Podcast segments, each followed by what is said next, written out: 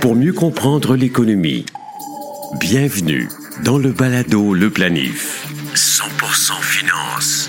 Voici Fabien Major. Bonjour et bienvenue au balado Le Planif. Cette édition variée présente le consensus, l'avis d'un panel de près de 500 experts sur ce qui devrait être la direction de l'économie, de la bourse, l'inflation, les taux d'intérêt en 2023. Attention, ces prévisions ne sont pas une science exacte, mais présentent simplement les probabilités que certains événements se réalisent à partir de tendances lourdes. Notre capsule historique avec Isabelle Junot remonte aux origines du Fonds monétaire international. Aussi, nous discuterons avec le planificateur financier Jonathan Vétérien de la nouvelle série documentaire fascinante sur Madoff, le monstre de Wall Street, maintenant disponible sur Netflix. Restez avec nous pour mieux comprendre comment une vedette de Wall Street a réussi à créer la plus grande chaîne pyramidale de Ponzi de l'histoire moderne. La crise économique des années 30 a permis la création du FMI, le Fonds monétaire international, à l'été 1944 lors de la conférence monétaire et financière des Nations unies qui se déroulait aux États-Unis. À cette époque, 730 délégués provenant de 44 pays ont participé du 1er au 22 juillet à la conférence de Bretton Woods au Mount Washington Hotel au New Hampshire. À la suite de cette rencontre, le Fonds monétaire international et la Banque internationale de reconstruction et de développement, aujourd'hui la Banque mondiale, furent créés. 78 ans plus tard, le FMI regroupe 190 pays membres.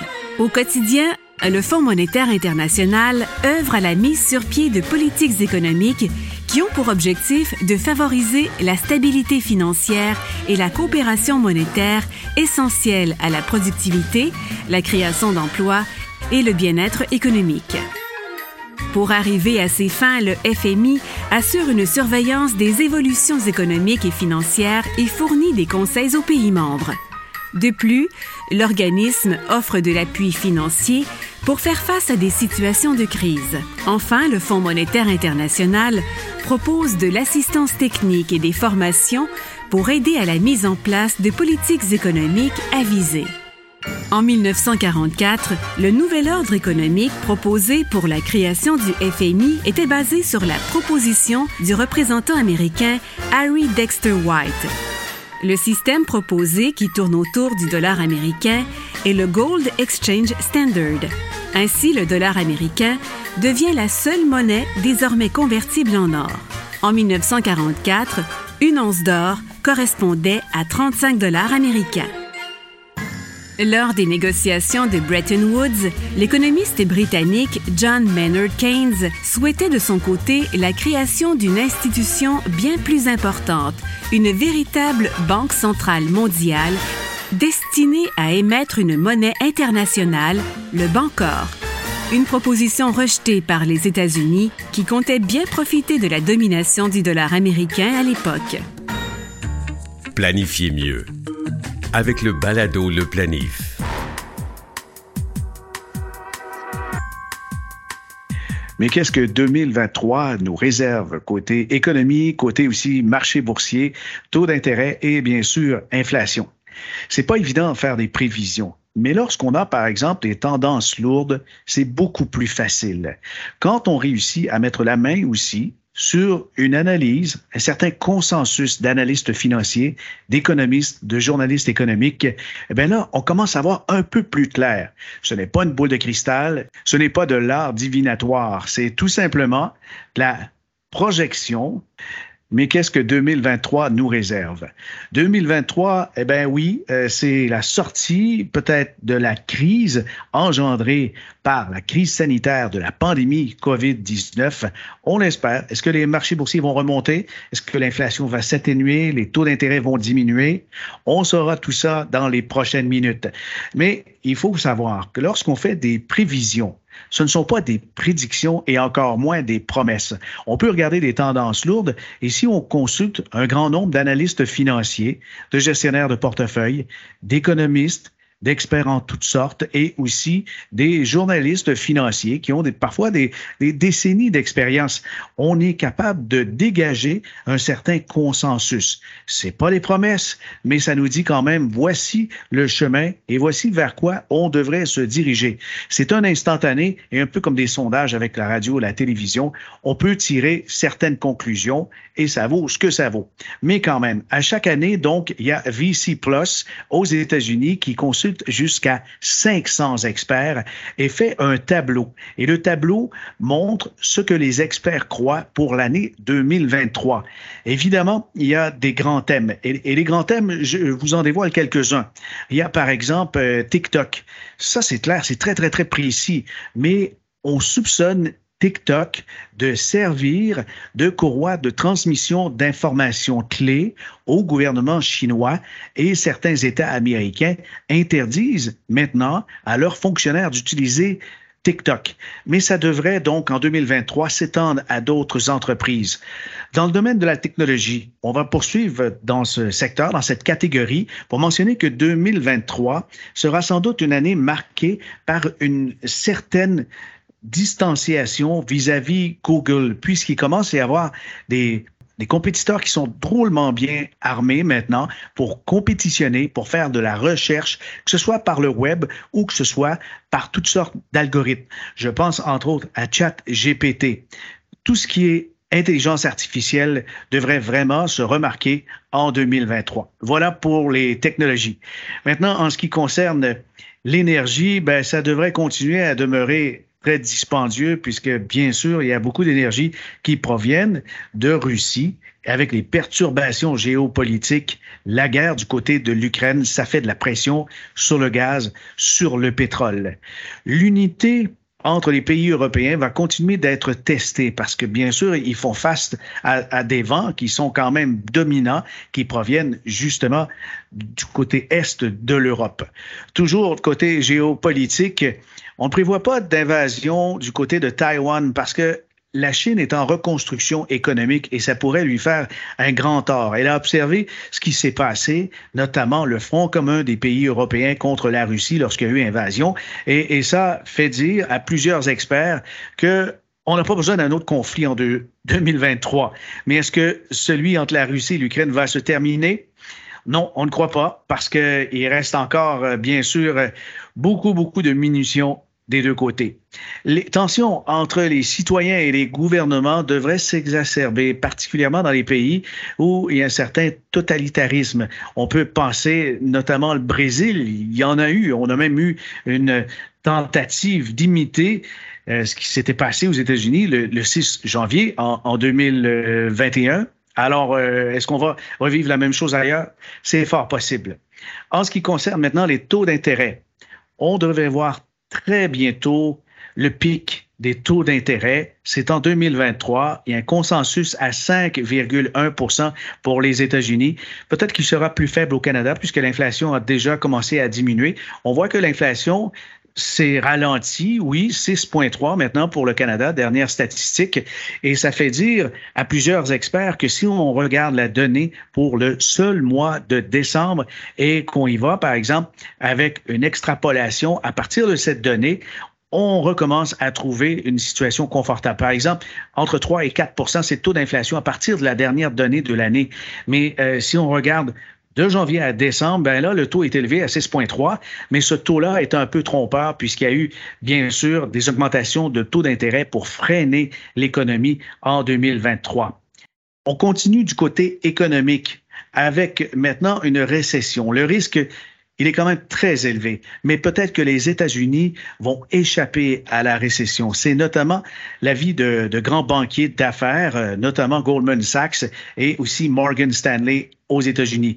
Au Canada, on pourrait y échapper, mais il y a près de la moitié des économistes qui disent qu'on devrait vivre une récession. Ici, on en vit une.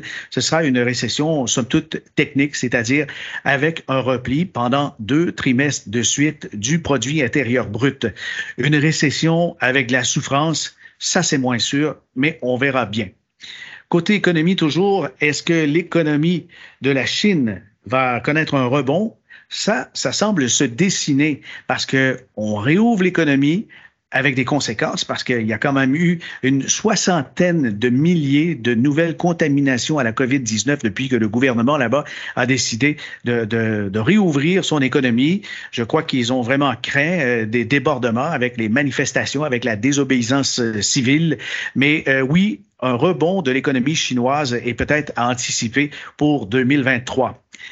La fameuse devise américaine qui a servi de refuge pendant toute l'année 2022 va euh, sans doute s'assouplir. On devrait voir une diminution du pouvoir du dollar américain, bien sûr, au fur et à mesure que l'économie chinoise commence à reprendre des couleurs. Ça, ça va aider. Et du côté des actions, on va en profiter. On va en parler maintenant en terminant des actions. On devrait voir une majorité de grands indices boursiers augmenter mais ce ne sont pas euh, toutes les catégories d'actions qui devraient justement augmenter et, suivre le courant. Comme la marée qui remonte, eh bien là, il y, a, il y, a, quelques bateaux qui devraient rester au fond. On peut penser à certaines sociétés qui sont non rentables, particulièrement dans le domaine de la technologie. Mais celles qui devraient bien s'en sortir, ce sont sans doute les actions de type valeur le style valeur, ça faisait vraiment très longtemps qu'il n'avait pas ressurgi, peut-être une décennie, mais maintenant, définitivement, l'accent est sur la profitabilité. On cherche des entreprises profitables. Pensons par exemple à la dégringolade de quelques titres, notamment Facebook, notamment Amazon, il y a Netflix, il y en a d'autres où maintenant l'investisseur est à la recherche de profit avant toute chose. Avant, il recherchait un air d'aller, ce que les titres de croissance pouvaient procurer les obligations seront de retour. Ça, c'est un très large consensus puisque lorsque les taux d'intérêt ont atteint un certain plateau, eh bien, c'est la fin maintenant d'une pression très forte à la baisse sur la valeur marchande des titres obligataires et c'est donc aussi un retour avec des rendements fort intéressants. Des coupons d'intérêt entre 6 et 8% ça se trouve présentement. Et si on a vers la fin de l'année ou début 2024 des baisses de taux d'intérêt, ben là, les rendements des produits obligataires comme des FNB ou des fonds communs de placement pourraient certainement être assez spectaculaires. On va terminer avec les, cryptos, même si ce n'est pas euh, comme tel le marché boursier, on croit que l'hiver difficile des cryptos n'est pas terminé. Et en 2023, même s'il peut y avoir des, des légers soubresauts, comme notamment récemment, on a le Bitcoin qui a remonté au-dessus des 21 000 dollars, eh bien, euh, ça va continuer à être difficile. Il faut dire qu'il y a forte corrélation avec les titres techno, notamment avec euh, le Nasdaq. Et euh, qui dit donc méfiance et titre valeur dans, dans l'humeur généralisée et recherche de profit, c'est pas au niveau des cryptos qu'on va en trouver, bien sûr. Ici, on peut tirer une conclusion pour les cryptos en 2022, la preuve a été faite que ce n'est pas un refuge contre l'inflation. Le Palado, le planif. Actualité financière. Voici Fabien Major. Au balado Le Planif, on rejoint Jonathan B. planificateur financier et également conseiller en gestion de patrimoine. On va parler du monstre de Wall Street. Après le film Wall Street, Le loup de Wall Street, Le monstre de Wall Street, c'est une série d'horreur, mais c'est de l'horreur financière. C'est pour ça qu'on en parle, euh, Jonathan. Tu as vu ce documentaire? Oui, bonjour Fabien. Euh, oui, j'ai regardé le, documentaire euh, en rafale, euh, quatre épisodes d'environ une heure où on explique l'histoire, en fait, la fraude qu'a mis en place Bernie Madoff sur plusieurs décennies. un des plus grands crimes financiers que le monde ait connu. C'est vraiment toute une histoire. Là. Alors, c'est quand même passionnant. Et puis, c'est un documentaire, mais on voit donc des scènes où on va euh, jouer avec des acteurs, des éléments clés de toute cette saga, mais aussi on va voir les vraies personnes. C'est ça que je pense qui est, qui est vraiment passionnant dans l'histoire. Oui, exactement. Ils vont reproduire des, des, scènes fictives, mais ça nous aide en fait à s'imaginer ce qui a pu se produire là, euh, au courant de, de toutes ces, ces années-là. Puis donc, euh, quatre épisodes où on débute par expliquer un peu qui est Bernie Madoff et euh, qu'est-ce qui l'a amené à mettre une fraude euh, au final là, qui totalisait plusieurs dizaines de, de milliards de dollars au fil du temps. Là. Oui, oui, on peut parler justement de, de, chiffres 19 milliards de dollars. Ce sont les sommes qui ont été confiées à Bernie Madoff. Mais la fraude a totalisé 64 milliards de dollars puisque les gains fictifs figuraient sur des états de compte au fil des ans.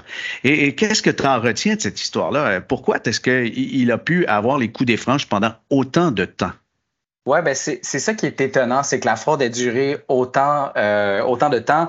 Euh, en fait, c'est pas un, un, crime ou une fraude qui est particulièrement complexe. Euh, Bernie Madoff a mis en place là, un Ponzi scheme, donc un système de Ponzi. Euh, pour vous résumer rapidement, c'est quoi là? C'est tout simplement de prendre les dépôts de certains investisseurs et finalement de ne jamais investir cet argent-là, de la laisser dans un compte de banque euh, qui était à la JP Morgan Chase à ce moment-là. Et lorsque certains investisseurs voulaient faire des retraits, ben, euh, Bernie Madoff prenait cet argent-là et retournait l'argent aux clients. Donc, c'est comme prendre euh, l'argent de Paul et la donner à Pierre sans jamais faire euh, d'investissement. Donc, et aussi longtemps qu'il y avait de nouveaux dépôts euh, et qu'il y avait de l'argent liquide dans le compte de banque, ben c'était possible pour Madoff de remettre l'argent aux clients lorsqu'il en avait besoin. Mais entre-temps, c'est en fait comment ça s'est produit, là, qui est assez particulier parce qu'à travers tout ça, ben, les investisseurs, euh, eux qui investissent avec Madoff, reçoivent par la poste, euh, parce qu'il n'y avait pas nécessairement d'accès électronique à ce moment-là, reçoivent par la poste simplement des faux relevés parce que l'argent était jamais investi. Donc, les clients recevaient des, euh, des relevés à la, par la poste des relevés en fait sur du papier de faible qualité, de l'encre de faible qualité, pas de logo, pas de numéro de téléphone ou appelé. Et pendant tout ce temps-là, ben les clients pensaient faire de l'argent alors que l'argent était était jamais investi. Fait qu'au final, en 2008, lorsque tout ça a éclaté, ben c'était tout près de 70 milliards avec ces faux rendements fictifs. Au final, c'est environ 19 milliards d'argent en fait euh, qui a été remis à Madoff. C'est quand même considérable. Oui, oui. Mais, mais qu'est-ce qui est étonnant, justement, c'est qu'il n'y avait pas de transaction. On peut rappeler que Bernie Madoff, c'est pas n'importe qui.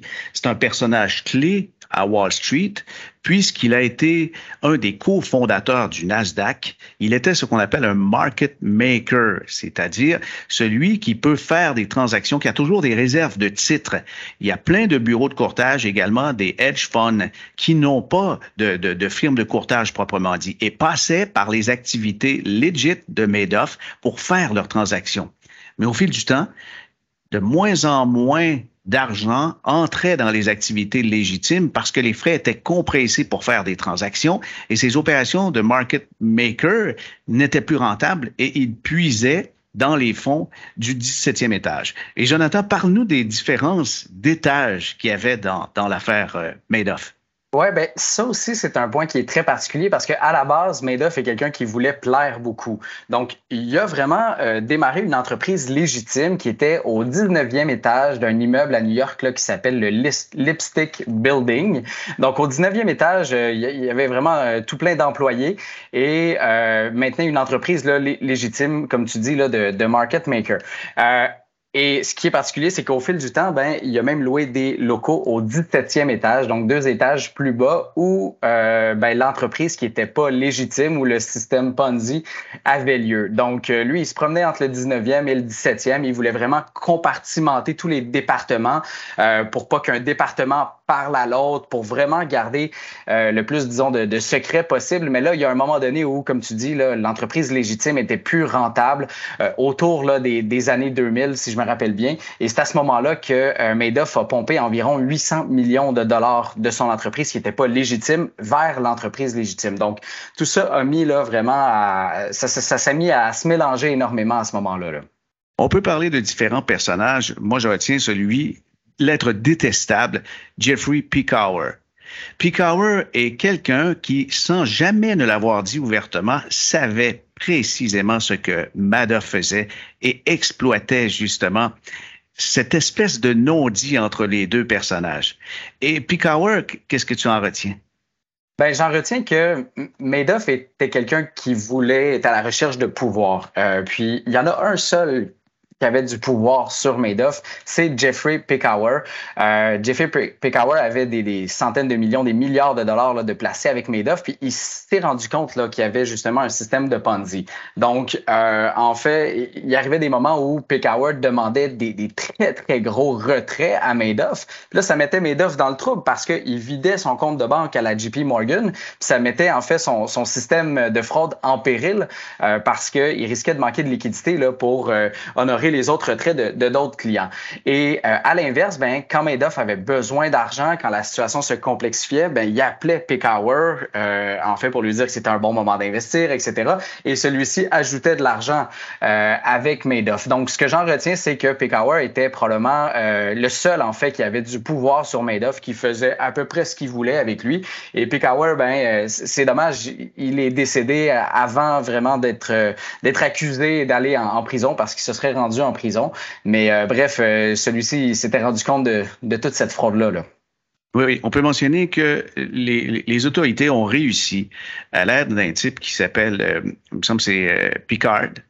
C'était en fait le liquidateur de l'affaire Madoff.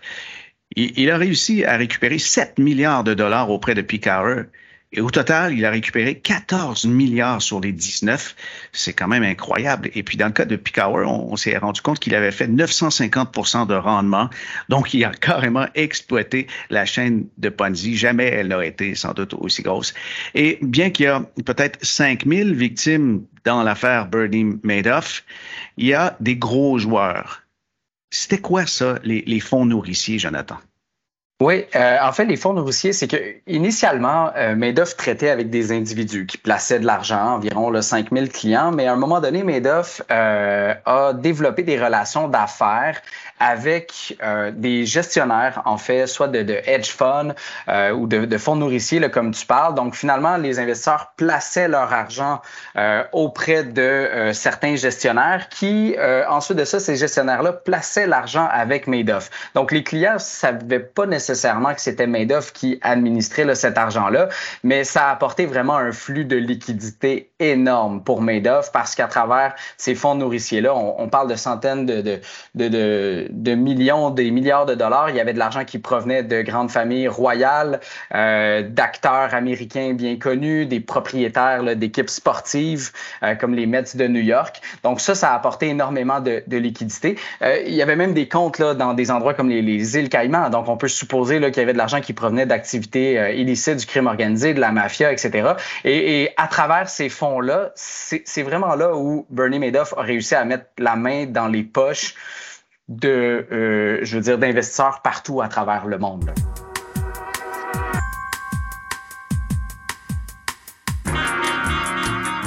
Le gendarme des valeurs mobilières aux États-Unis avait été averti, non pas une, deux, trois fois, mais à des dizaines de reprises par des lanceurs d'alerte, par des lanceurs d'alerte, mais aussi par des gens qui disaient c'est impossible. On a fait des vérifications mathématiques et autant Madoff était prudent et il ne promettait pas des rendements extraordinaires, il promet des rendements corrects, mais avec une régularité incroyable. Et c'était là la fraude, parce que si on fait du 8, 9, 10 c'est en soi quelque chose de réalisable, même avec des fonds communs de placement, mais de le faire à chaque année et de ne jamais avoir de rendement négatif, ça, ça tient pas la route. Exactement, puis je pense qu'ils sont à blâmer là-dedans. Là. Euh, vraiment, ils ont pas fait leur travail.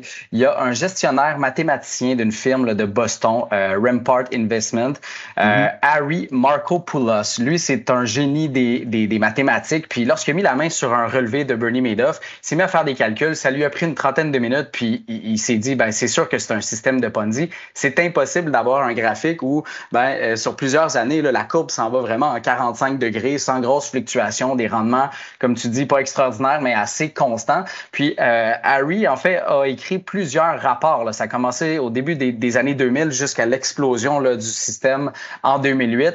Euh, il a même écrit une thèse qui comprenait euh, presque une trentaine de drapeaux rouges, de red flags, et il expliquait avec précision pourquoi c'était impossible. Puis la SEC en fait pour plusieurs raisons, mais j'ai l'impression que Madoff avait une certaine crédibilité à Wall Street il a aidé beaucoup la SEC au fil du temps, les régulateurs, à améliorer le système. Donc, lorsqu'il y avait des plaintes, ben, la SEC, euh, soit par manque d'expertise ou, ou, tout simplement par euh, incompétence, là, je veux dire ça comme ça, euh, ont jamais vraiment fait d'enquête approfondie sur Madoff. Puis ça, ça a renforcé aussi le sentiment euh, de pouvoir de Madoff parce que la SEC rentrait dans son bureau, restait là pendant deux semaines, puis finalement, elle s'en retournait. Puis euh, il y a eu quelques petites tapes sur les doigts sans plus. Là. Mais vraiment, Harry Marco Lorsqu'il s'est présenté au Congrès euh, suite à l'éclatement du, système, il n'est pas allé de main morte euh, en parlant de la SEC. Euh, c'est vraiment, il leur a servi sur un plateau d'argent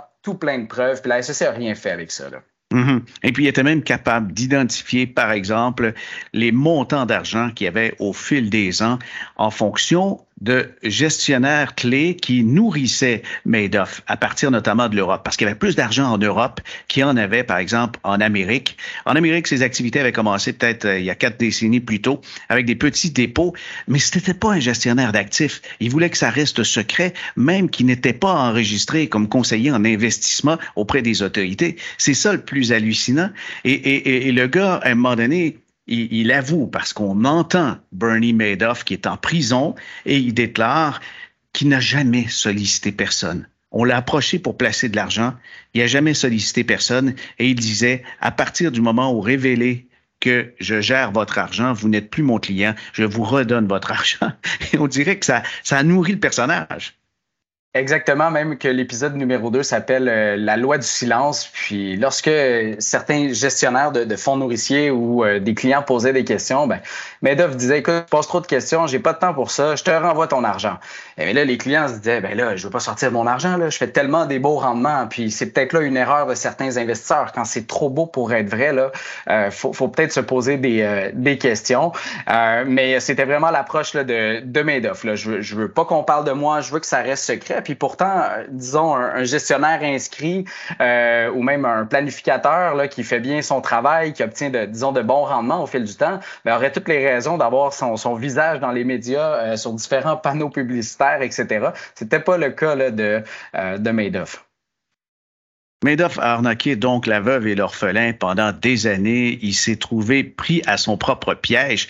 Mais en même temps, c'était très réfléchi. Le 17e étage, Jonathan, il ne ressemblait pas du tout au 19e avec les activités légitimes.